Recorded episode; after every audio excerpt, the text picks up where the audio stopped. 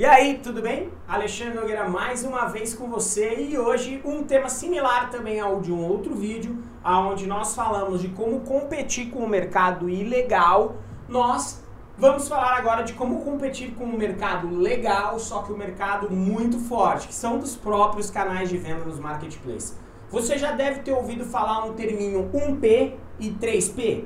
Provavelmente sim, tá? 1P significa a venda do próprio canal, então no caso Submarino, Magazine Luiza, quando eles mesmos vendem dentro dos, dos sites deles, certo? Isso é uma venda 1P, eles fizeram. E 3P é quando nós do Marketplace fazemos a venda dentro dos canais dele. Então fica comigo nos próximos minutos que a gente vai falar um pouquinho mais sobre isso.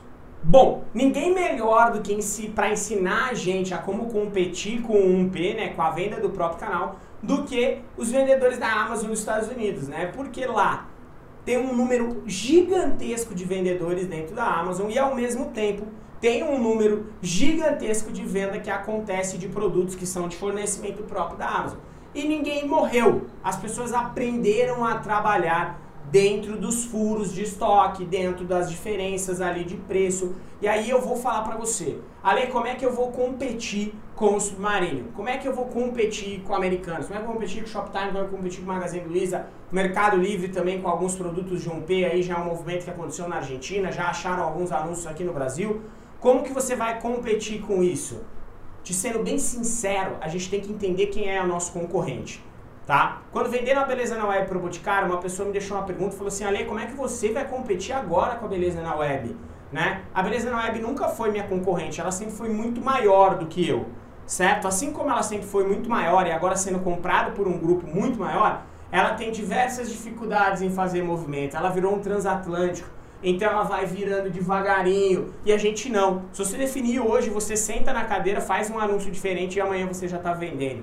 E é isso que a gente tem que usar o seu concorrente, ele pode ser diretamente na buy box, na lojas americanas, ou pode ser no produto Magazine Luiza. Mas não quer dizer que eles não vão ter furo de estoque, não quer dizer que você às vezes não vai ter preço melhor que eles, mas principalmente, tá? Isso é verdade. Você é muito mais rápido do que os canais para fazer. Você já viu a Submarino fazendo vários kits de um produto? Você já viu o Magazine Luiza trabalhando em várias ações com vários mix de produtos e ao mesmo tempo fazendo kits desses itens?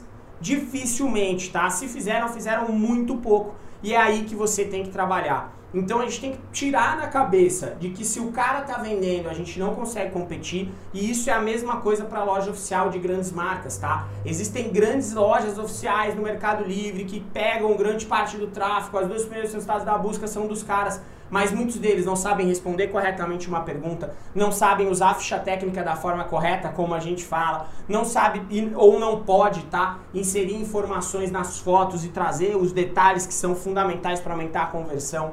Eles não podem entrar em contato muitas vezes para pedir uma avaliação num produto. Eles não podem descrever o produto às vezes da forma que você descreve, porque isso vem de um sistema onde estão todos os, todas as descrições. Ou seja, utilize a vantagem de ser pequeno, seja ágil, faça diferente, tira a tua cabeça do lugar, tá certo? Dado aquele buraquinho que às vezes ela tá enfiada. Você não vai ficar vendendo o carrinho como um carrinho só. Eu canso de falar isso e vou cansar de falar isso. Não existe magia, existe fazer bem feito, existe buscar os caminhos, tá certo? E eu tenho falado muito sobre isso, não é mágica.